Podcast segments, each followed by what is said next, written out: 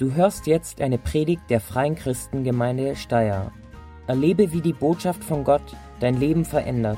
Wir wünschen dir viel Freude dabei.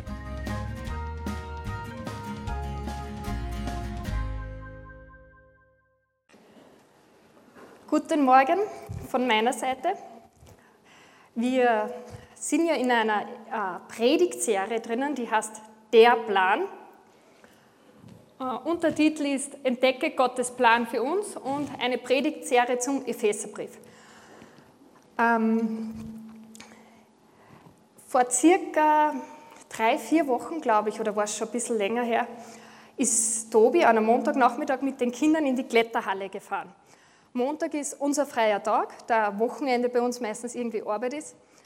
Und Tobi ist mit den Kindern in die Kletterhalle gefahren, es hat ihnen voll einen Spaß gemacht und ich habe am Nachmittag frei gehabt zum Herumliegen, Aufräumen, Lesen, was man so macht als Mutter, wenn man keine Kinder zu Hause hat.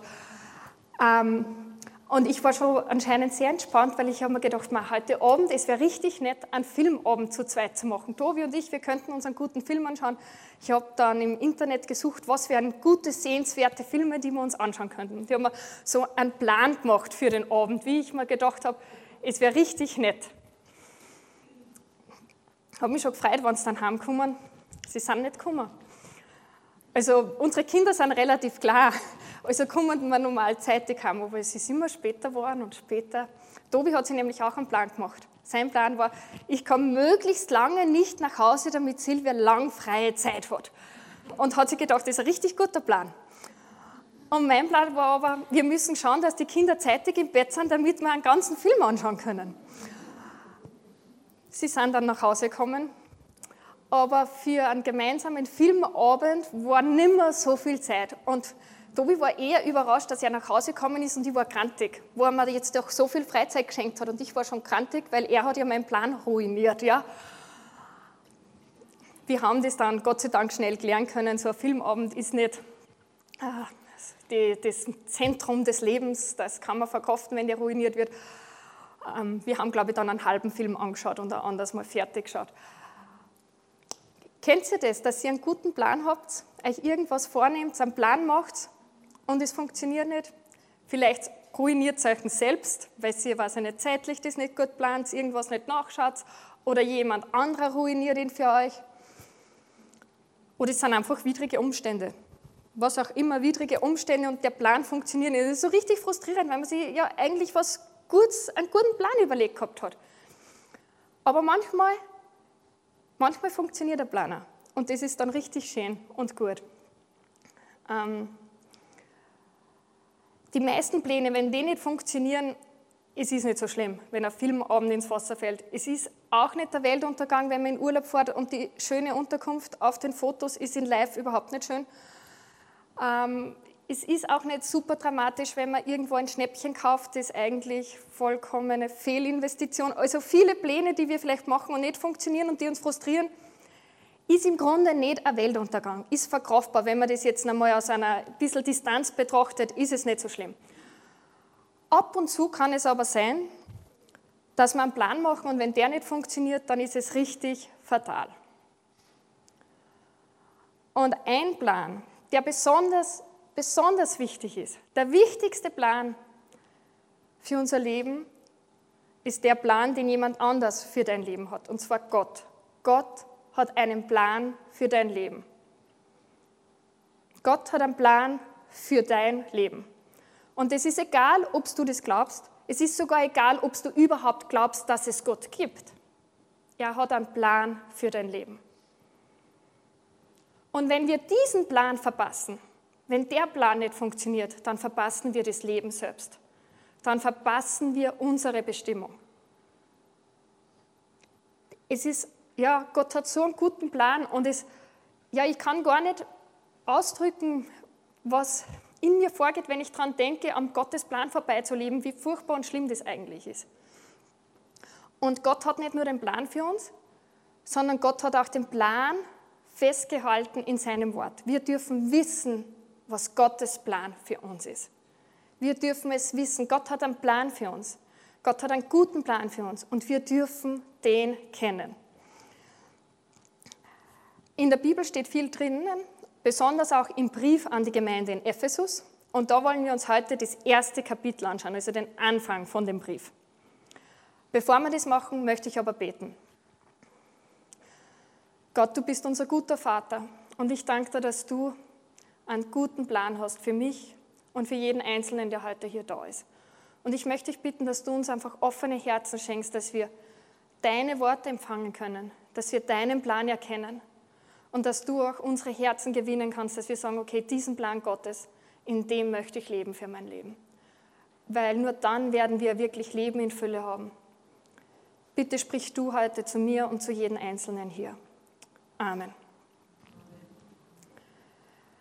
Tobi hat letzte Woche die Predigtserie angefangen und hat auch einen geschichtlichen Überblick gegeben über die Situation, die damals war in Ephesus und in der Region rundherum, weil dieser Brief ist nicht nur an eine spezielle Gemeinde geschrieben worden, sondern an eine ganze Gruppe, die in Kleinasien, hat man das damals genannt, das ist, heute sagt man Türkei dazu, die dort waren. Und Paulus war gefangen in Rom und in dieser Gefangenschaft hat er diesen Christen einen Brief geschrieben. Und er schreibt total viel einfach, was allgemein gültig ist für alle Christen. Und wenn du im Gefangenschaft bist, schreibst du vielleicht über die wirklichen wichtigen Dinge im Leben, weil da bewusst wird, was ist wichtig. Falls ihr noch mehr Hintergrund wollt zu dieser geschichtlichen Situation, wir haben dies online auf unserer Homepage oder auf YouTube findet man uns, könnt ihr euch noch anhören, anschauen, echt empfehlenswert. Den Text, den wir heute anschauen, Kapitel 1, ist ein hymnischer Text, sagen die Theologen. Also Hymne ist ein bisschen so Poesie, poetisch, ein, ein feierliches Lied. Das heißt, unser Text ist ein bisschen schwieriger zum Verstehen, wenn man das erste Mal liest.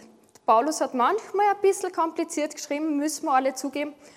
Ähm, mein Text, ich habe mehrmals natürlich gelesen, teilt sich in zwei Teile, würde ich sagen. Das erste ist so Gottes grundlegender Plan für uns, ich würde sagen Level 1. Und dann geht es aber noch weiter zu Level 2, noch eine Stufe weiter zu gehen. Also das sind einmal so die Grobeinteilungen. Ich versuche es, den auch etwas komplizierten, vollgepackten Text möglichst einfach zu machen. Dieser erste Teil, den wir uns anschauen werden, Level 1, Paulus hat es geschafft, nur einen Satz dafür zu brauchen. Der geht über elf Verse, ist nur ein Satz im Griechischen. Unsere Übersetzungen übersetzen Gott sei Dank in mehreren Sätzen, damit es für uns auch noch lesbar bleibt. Ich äh, möchte mit euch den Text aus der Neues Leben Bibel anschauen, weil ich habe das Gefühl, dass die Neues Leben Bibel versucht es so einfach wie möglich zu übersetzen, sodass wir das verstehen, was Paulus gemeint hat, dass das noch da ist, aber trotzdem in unserer modernen Sprache ähm, zum Verstehen ist. Die ersten zwei Verse sind eine Begrüßungsformel, die Paulus schreibt, die schauen wir uns heute nicht an. Wir steigen ein mit Vers 3, also Epheserbrief, Kapitel 1, ab Vers 3. Ich habe es auf Folie mitgenommen, bunte Farben sogar. Ihr könnt es gerne in eure Bibeln mitschauen. Wenn ihr die nicht da habt, schaut, dass ihr das lesen könnt. Wenn es euch zu klein ist, kommt nach vorne. Vorne ist noch genug Platz. Also ihr dürft gern aufstehen und nach vorne kommen während der Predigt, wenn ihr das nicht lesen könnt. So. Okay, Vers 1. Wir loben Gott, den Vater von Jesus Christus, der uns durch Christus mit dem geistlichen Segen in der himmlischen Welt reich beschenkt hat. Kurz fangen wir mal an, die Farben zu erklären. Wir haben da so gelb-orange, das ist immer wir uns. Also alles, was wir uns machen sollen, machen dürfen, was für uns gilt. Gott der Vater, den habe ich immer in rot. Jesus Christus in grün. Und dieses Lila, das ist leider für euch schlecht zum Lesen, habe ich jetzt festgestellt, das sind Versprechen an uns oder das ist das, was der Plan Gottes für uns beinhaltet. Also in dem Vers steht, dass wir Gott schon loben, weil er uns reichlich mit Segen beschenkt hat. Im Griechischen steht da jeden Segen. Es gibt nicht manche Christen, die jeden Segen kriegen und manche Christen, die nur ein bisschen Segen kriegen, sondern für alle von uns ist jeder Segen. Wir sind mit Segen reich beschenkt. Durch Christus. Dieses durch Christus zieht sich durch den Text durch, das kommt immer wieder, schreibt er das. Das sagt aber alles, der Vers sagt noch nicht relativ viel aus. Einfach, Paulus sagt schon mal gleich vorneweg, wir loben Gott. Ähm, er wird noch konkreter. So, der erste Vers habe ich jetzt, noch, also dritten Vers habe ich relativ klein, damit wir die anderen noch lesen können. Schon vor Erschaffung der Welt hat Gott uns aus Liebe dazu bestimmt, vor ihm heilig zu sein und befreit von Schuld. Das war Gottes Plan von Anfang an. Vor der Schöpfung, bevor es den ersten Menschen gab, hatte Gott schon einen Plan. Und dieser Plan war, dass wir heilig und befreit von Schuld sind. Ähm, viele von uns tragen so ein Armband mit vier Punkten drauf, vier Symbole. Das erste ist ein Herz. Das steht für Gott, der uns liebt. Wie es in dem Vers steht, Gott hat uns aus Liebe dazu bestimmt. Gott liebt uns. Das ist das erste Symbol. Und das zweite Symbol da ist eine Mauer, eine Trennung. Wie es da steht, äh, Schuld ist wie eine Mauer zwischen uns und Gott. Es trennt uns. Wir bauen mit all diesem Versagen, das wir in unserem Leben anhäufen. Und es tut vielleicht manchen von euch weh, wenn ich sage, wir haben alle Schuld in unserem Leben angehäuft. Keiner von uns kann sagen, wir sind fehlerlos. Und jede Schuld, jede Sünde, so nennt es die Bibel, die wir begehen, baut die Mauer zwischen uns und Gott auf.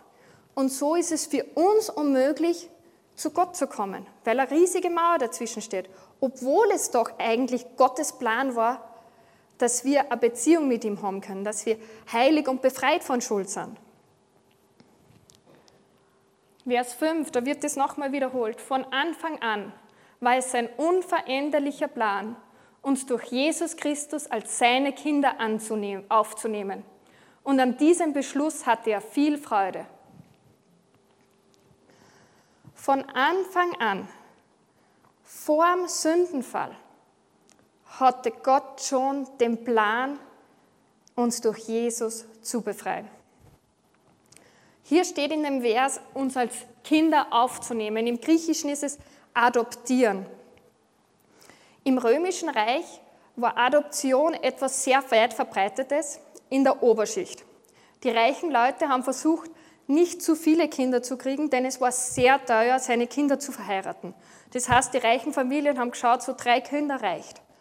Wenn man dann keinen männlichen Erben gehabt hat, hat man einfach einen adoptiert. Das war kein Problem, das war üblich. Manche Familien haben vielleicht zu viele Kinder gehabt, die haben dann befreundeten Familien einen Sohn abgetreten und so haben sie, hat sich das alles reguliert. Die Kinder mit zu also die Familie mit zu wenig Kindern, die Familie mit zu viele Kinder, da ist einfach adoptiert worden.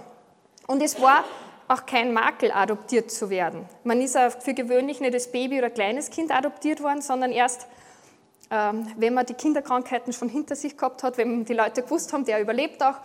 Ähm also Erwachsene. So ist zum Beispiel der Kaiser Augustus ist von Julius Caesar adoptiert worden und somit wurde der dann der Erbe und der neue Caesar. Es war ganz was Normales. Und jetzt sagt uns Paulus da, Gott will dich adoptieren. Du sollst zu Gottes Familie gehören. Das war von Anfang an der Plan, den Gott gehabt hat, dass er dich adoptiert. Er hat von Anfang an dich ausgewählt, um dich in seine Familie zu adoptieren. Er hat sich nicht vorstellen können, ohne dich Familie zu haben.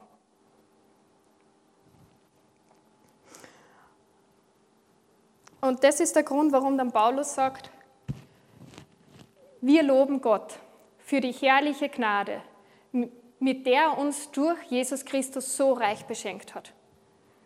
Wir, die nicht zu Gottes Familie gehört haben, weil wir Schuld aufgebaut haben wie eine Mauer. Wir dürfen jetzt Kinder sein. Und es war kein Unterschied zwischen leiblichen und adoptierten Kindern. Es waren nicht zwei Klassenkinder in diesen römischen Familien. Und es gibt auch keine zwei Klassenkinder bei Gott. Wenn Gott dich in seine Familie adoptiert, dann bist du ganz sein Kind. Und dann sind wir so reich mit Gnade beschenkt. Und zwar ist es alles nur möglich durch Jesus Christus. In Vers 7 schreibt Paulus, seine Gnade ist so groß, dass er unsere Freiheit mit dem Blut seines Sohnes erkauft hat, sodass uns unsere Sünden vergeben sind.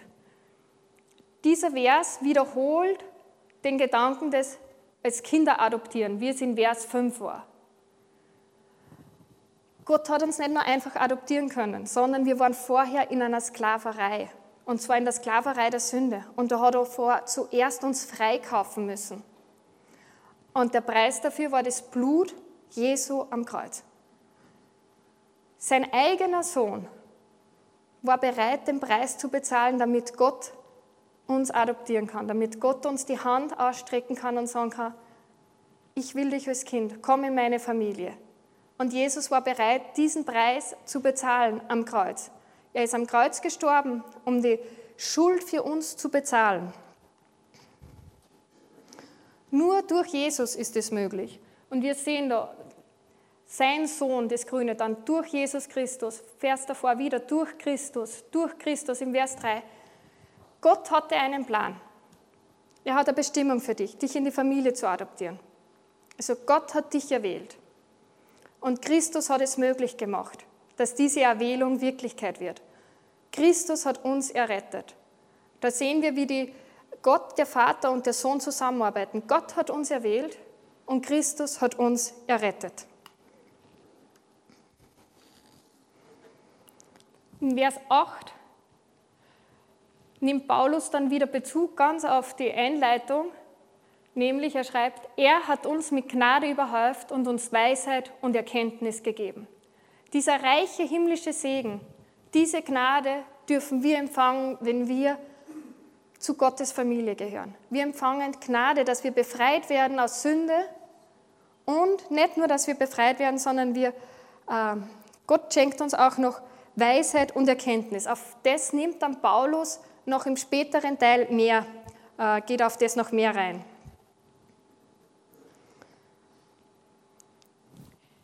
Vers 9. So hat Gott uns nun seinen Willen erkennen lassen, der lange verborgen war, und uns seinen Plan mit Christus offenbart. Gott beschloss, wenn die Zeit dafür gekommen ist, alles im Himmel und auf der Erde der Vollmacht von Christus zu unterstellen. Anfangs, Gott hatte den Plan schon von Anfang an, aber im Alten Testament haben die Leute noch nicht genau gewusst, wie dieser Plan ausschauen wird. Aber durch Jesus ist sichtbar geworden, dass Gott uns erretten wird und uns in seine Familie adoptieren will.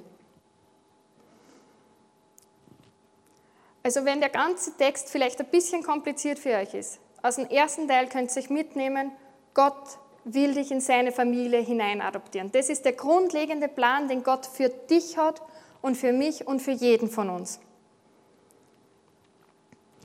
Christus ist gekommen, um uns zu dienen. Er hat sein Leben hingegeben, um uns zu befreien.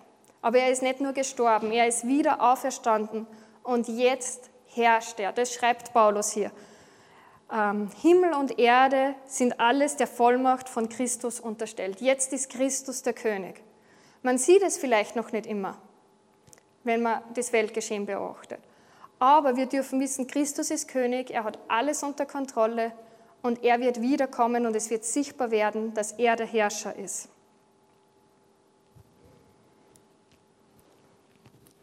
Darüber hinaus haben wir durch Christus ein göttliches Erbe empfangen. Denn Gott hat uns von Anfang an erwählt, wie er es mit seinem Willen beschlossen hatte. Also da ist wieder eine Linie. Wir haben ein göttliches Erbe empfangen. Wer Kind ist, hat Recht auf Erbe. Und wenn wir adoptiert sind in Gottes Familie, dann ist auch das Erbe etwas, das uns zusteht. Und da steht wieder, Gott hat uns von Anfang an erwählt. Er hat es in seinem Willen beschlossen, dass wir zur Familie gehören sollen dass wir seine Kinder sind, dass wir Anrecht auf das Erbe haben. Jetzt wird sich vielleicht manch einer von euch fragen, eigentlich habe ich immer gedacht, es war meine Entscheidung, dass ich Gott als Herrn annehme. Jetzt steht da in dem Text so viel von, das war Gottes Plan, Gott hat uns bestimmt. Es gibt im christlichen Kreis äh, ein eigenes Kapitel der Theologie, da geht es um die Vorherbestimmung des Menschen. Und es gibt wirklich gescheite Leute, die haben Hunderte und Tausende und Abertausende Bücher, Seiten über das geschrieben, dieses Thema der Vorherbestimmung, dass Gott die Menschen erwählt hat und die freie Entscheidung und wie das zusammenfließt. Ich bin nicht so gescheit wie die alle. Ähm, ich verstehe oft nicht einmal, was die schreiben. Aber so wie ich das verstehe, ähm, ist es gar nicht so kompliziert. Gott sieht dich und Gott liebt dich so besonders, dass er sagt, dich wähle ich aus, du sollst zu meiner Familie gehören. Dich will ich unbedingt haben. Und dann sieht er den nächsten Menschen und sagt, hey, dich liebe ich so besonders, ich will dich unbedingt in meiner Familie haben. Und so geht Gott auf jeden Menschen zu, weil Gott ist noch nie ein Mensch begegnet, den er nicht geliebt hätte und den er noch nicht in seiner Familie gehabt hätte. Und Gott wählt jeden aus und sagt, ich will dich in meiner Familie. Willst du zu meiner Familie gehören? Ich möchte dein Vater sein. Und dann liegt es an uns zu antworten und zu sagen, will ich zur Familie gehören? Will ich, dass Jesus mich reinwascht von meiner Schuld? Oder sage ich, so wie es bisher ist, ist vielleicht nicht perfekt, aber das kenne ich zumindest und wer weiß, was das bedeutet. Also ich glaube, dass dieses Gott erwählt jeden von uns, geht den ersten Schritt auf uns zu, hält uns die Hand entgegen und dann ist die Frage, ergreifen wir die Hand oder nicht? So wie das berühmte Gemälde war das Michelangelo von Gott und Adam. Gott streckt sich Adam total entgegen und Adam macht nicht sonderliche Anstrengung, Gottes Hand zu ergreifen. Gott streckt dir die Hand entgegen und sagt, ich möchte dich in meiner Familie haben. Wie wirst du antworten? Und was auch noch dazu gehört, wenn wir antworten auf Gottes Frage, wenn du antwortest und sagst, ja, ich will zur Familie gehören, dann werden wir alle Geschwister. Dann werde ich deine Schwester, ob du das magst oder nicht. Geschwister kann man sich nicht aussuchen. Wir gehören dann alle zu einer Familie. Ähm, da gehören wir alle dazu. Und mit manchen Geschwistern kommt man vielleicht besser klar, mit manchen weniger gut. Aber es sind alle Geschwister. Und in einer Familie, da halten wir zusammen. Nächster Vers. Wir, die wir als Erste auf Christus gehofft haben, sollen mit unserem Leben Gottes Herrlichkeit loben. Ob man es bewusst macht oder nicht, in Familien gibt es Familienregeln. In unserer Familie versuchen wir eine Regel zu etablieren, die irrsinnig schwierig für unsere Kinder ist. Wir haben uns gedacht, das ist eine einfache Regel, nämlich die Regel ist, beim Essen sitzen wir auf der Bank oder am Sessel, möglichst auf dem Hintern sitzend, bleiben sitzen, bis wir fertig sind mit Essen und dann stehen wir auf. Theoretisch. Die Regel funktioniert nicht so gut. Wir hoffen, dass die vielleicht, wenn sie 15, 16, 17 sind, bis dorthin das gelernt haben, dass man nicht auf dem Tisch sitzt, auch nicht unterm Tisch sitzt, nicht beim Essen liegt, auch nicht auf der Bank tanzt. Das haben wir fast jeden Abend. Tanzt eines unserer Kinder und rappt dazu oder sonstiges. Einfach nur am Tisch sitzen, essen, bis man fertig ist und dann kann man wieder spielen gehen. Wir werden nicht aufgeben mit dieser Regel. Ähm, eine zweite Regel, die wir in unserer Familie haben, ist, ähm, wir sagen einander die Wahrheit. Wir als Eltern sagen unseren Kindern die Wahrheit und wir erwarten, dass sie uns die Wahrheit sagen. Es ist nicht so schlimm, wenn sie was angestellt haben, aber wenn sie uns dann darüber belügen, dann zerbricht etwas an Vertrauen und Beziehung zueinander. Und das wollen wir ihnen klar machen. Wenn wir jetzt adoptiert sind in Gottes Familie hinein, auch in Gottes Familie gibt es Familienregeln. Und es ist nicht so, dass wir sagen müssen, wir müssen die Regeln befolgen, weil sonst haut uns Gott wieder aus seiner Familie hinaus. Na, wenn man in einer Familie ist, prägt dann das. Die Herkunftsfamilie prägt dich. Und wenn du in eine Familie hinein adoptiert wirst, prägt dich das. Und da das ein übernatürliches Geschehen ist, kommt die DNA Gottes in uns, wenn wir zur Familie gehören. Die DNA Gottes, das Sein Gottes wird in uns sichtbar werden. Und so werden wir verändert werden. Wir werden den Charakter Gottes immer mehr und mehr widerspiegeln. Und wenn das nicht der Fall ist in unserem Leben, dann müssen wir uns fragen, ob wir uns ganz auf diese Familie eingelassen haben, ob wir ganz Ja gesagt haben. Und so ist es dann nur logisch, dass unser Leben die Herrlichkeit Gottes äh, lobt. Ähm, dass, dass wir einfach das ausdrücken, ähm, wir gehören zu der Familie. Also wir haben gehabt, Gott hat uns erwählt, Christus hat uns errettet, aber Paulus geht noch einen Schritt weiter. Er schreibt dann, und nun habt auch ihr die Wahrheit gehört, die gute Botschaft, dass Gott euch rettet. Ihr habt an Christus geglaubt und er hat euch mit dem Siegel des Heiligen Geistes, den er vor langer Zeit zugesagt hat, als sein Eigentum bestätigt. Der Heilige Geist ist die Garantie dafür, dass er uns alles geben wird, was er uns versprochen hat und dass wir sein Eigentum sind zum Lob seiner Herrlichkeit.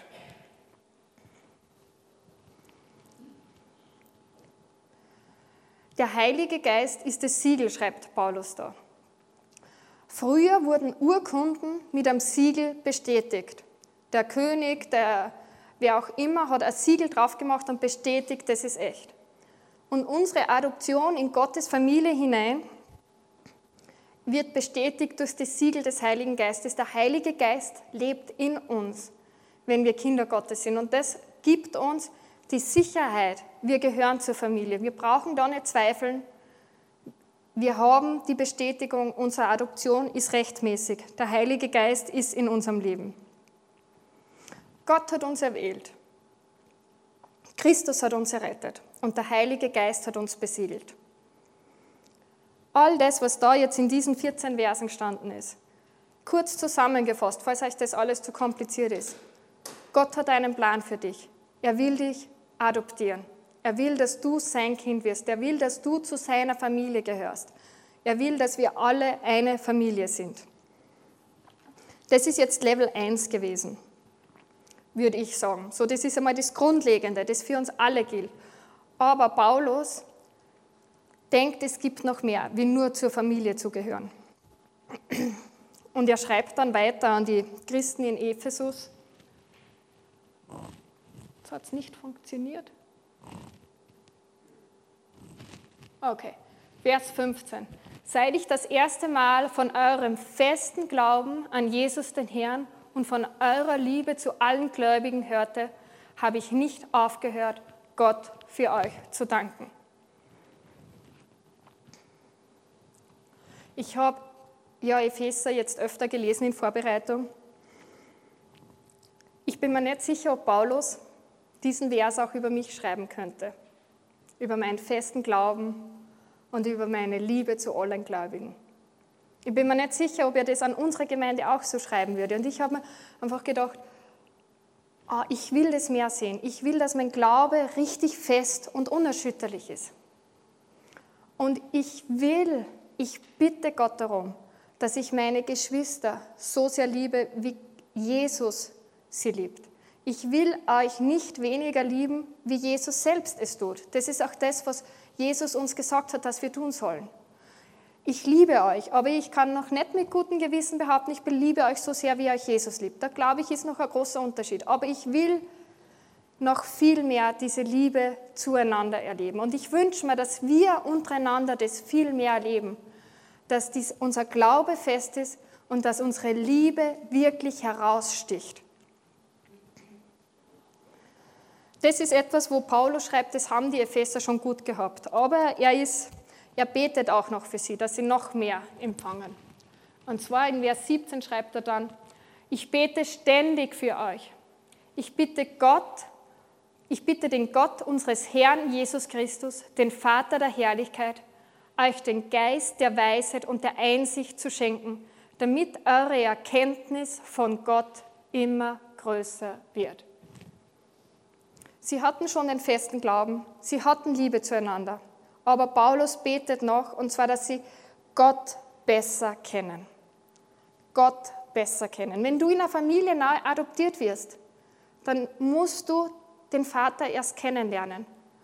Und ich glaube, das ist etwas, wo wir uns ausstrecken können nach am Level 2. Wir wollen nicht nur in der Familie sein, sondern wir wollen Gott besser kennen. Und zwar durch den Geist der uns Weisheit und Einsicht gibt, können wir Gott besser kennenlernen und immer besser und noch besser kennenlernen. Ich glaube, wir geben uns oft mit Oberflächlichkeiten zufrieden. Ich habe ähm, das gelesen und noch ein anderes Gebet, das Paulus in Epheser für die Gemeinde niedergeschrieben hat. Und ich habe mir dann gedacht, mal krass, wenn Leute zu mir kommen und sagen, hey, es geht mir gesundheitlich nicht gut, dann bete ich für ihre Gesundheit.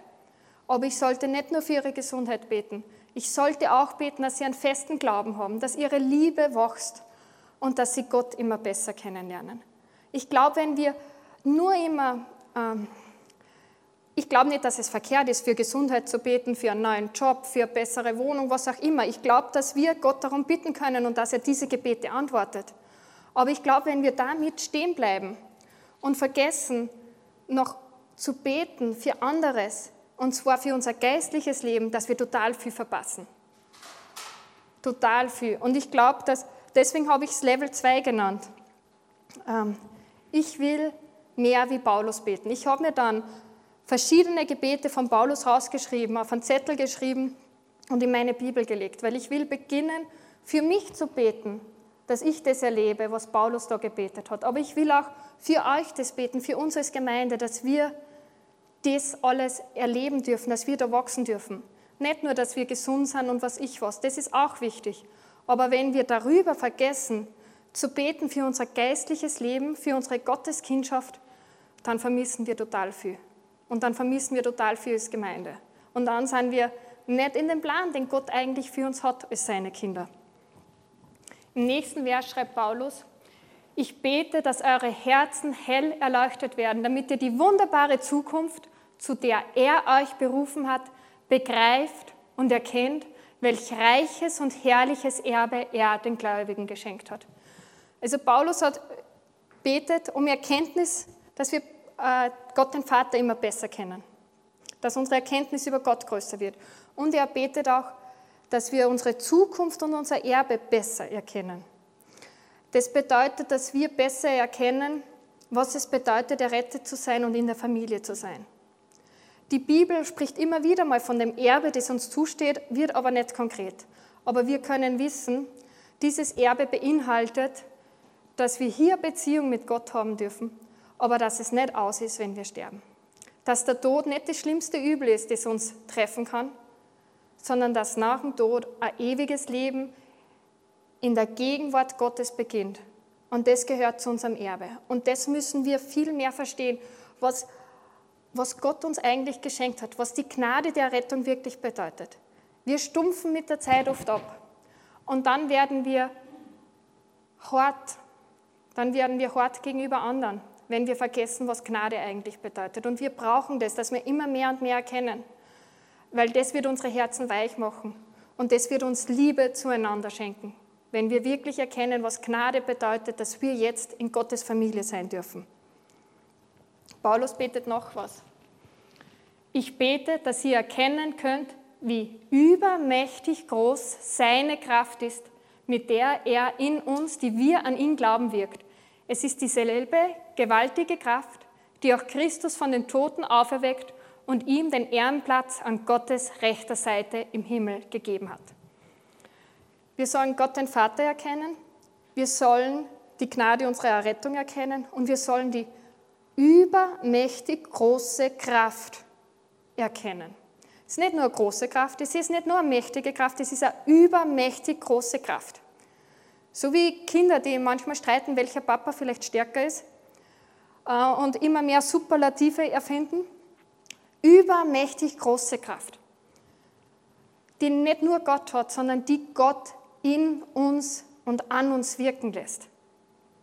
Und ich glaube, dass es da nicht nur darum geht, dass wenn wir beten, dann große Wunder geschehen, sondern dass das ein Geschehen ist, das in uns ist, dass wir verändert werden, dass wir die DNA Gottes immer mehr kriegen, dass wir Gott besser erkennen.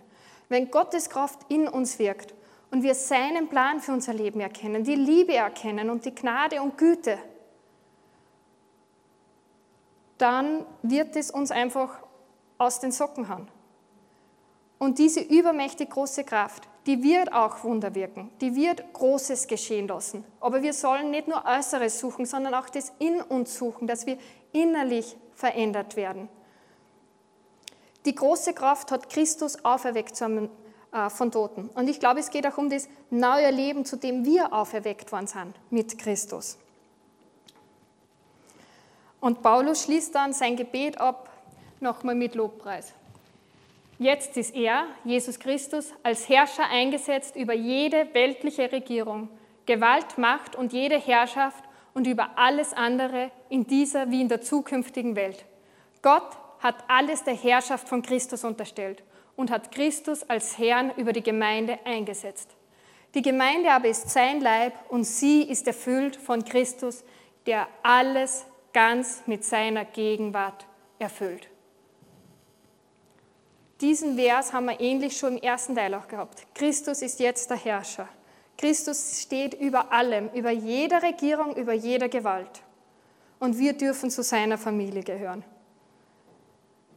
Christus ist hier gegenwärtig. Wir sind seine Familie. Er ist unter uns. Wir sind sein Leib. Wir gehören zu ihm und wir gehören zueinander.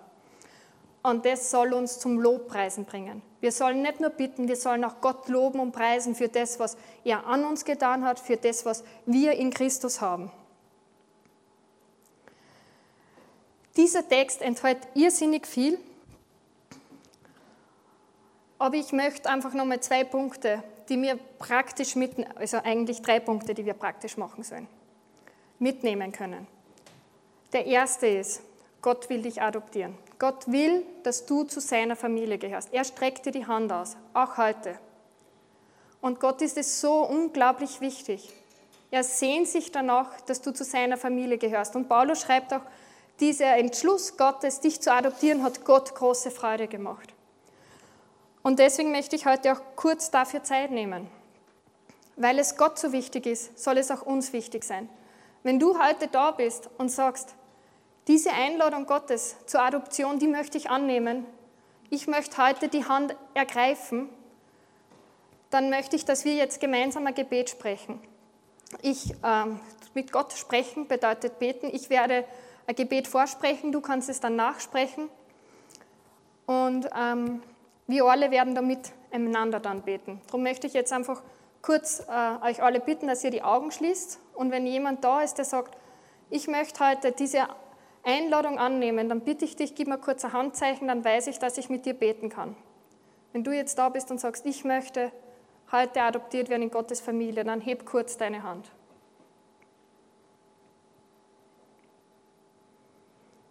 Ich möchte jetzt, dass wir gemeinsam beten. Ich bete vor und ich bitte euch, dass ihr nachsprecht.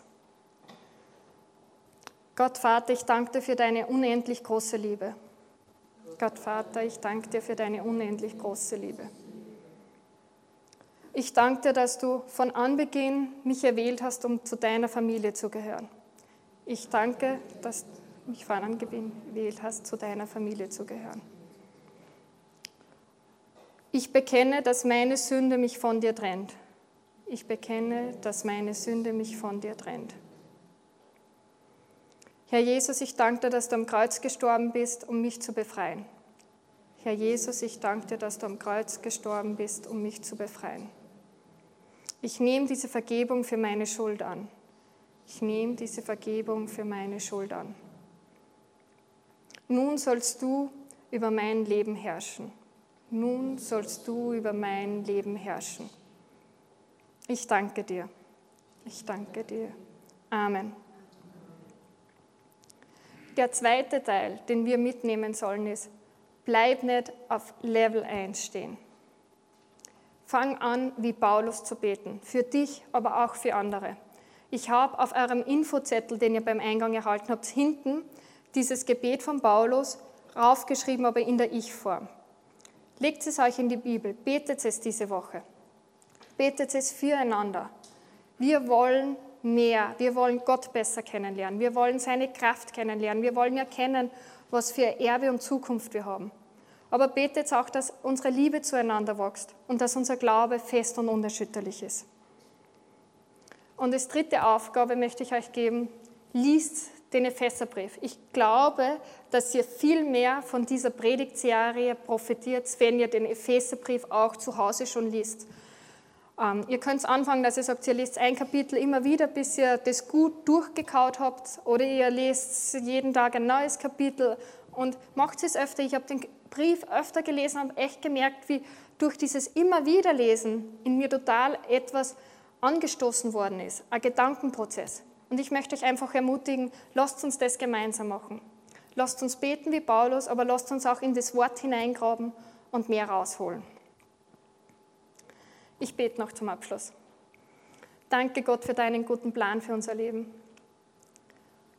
Danke, dass du willst, dass wir mehr haben, dass wir dich besser kennen dürfen, dass wir deine Kraft erkennen dürfen und die Gnade mehr erkennen dürfen. Ich bitte dich, dass du unsere Liebe zueinander wachsen lässt und dass unser Glaube fest und unerschütterlich wird.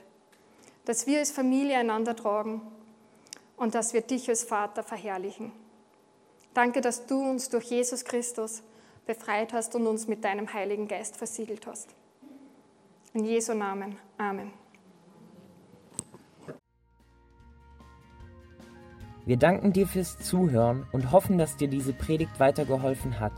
Auf www.fcg-steyr.at findest du mehr Infos über die Freie Christengemeinde Steyr sowie die Möglichkeit, deine Fragen zu stellen. Gerne lernen wir dich bei einem unserer Gottesdienste persönlich kennen. Bis zum nächsten Mal.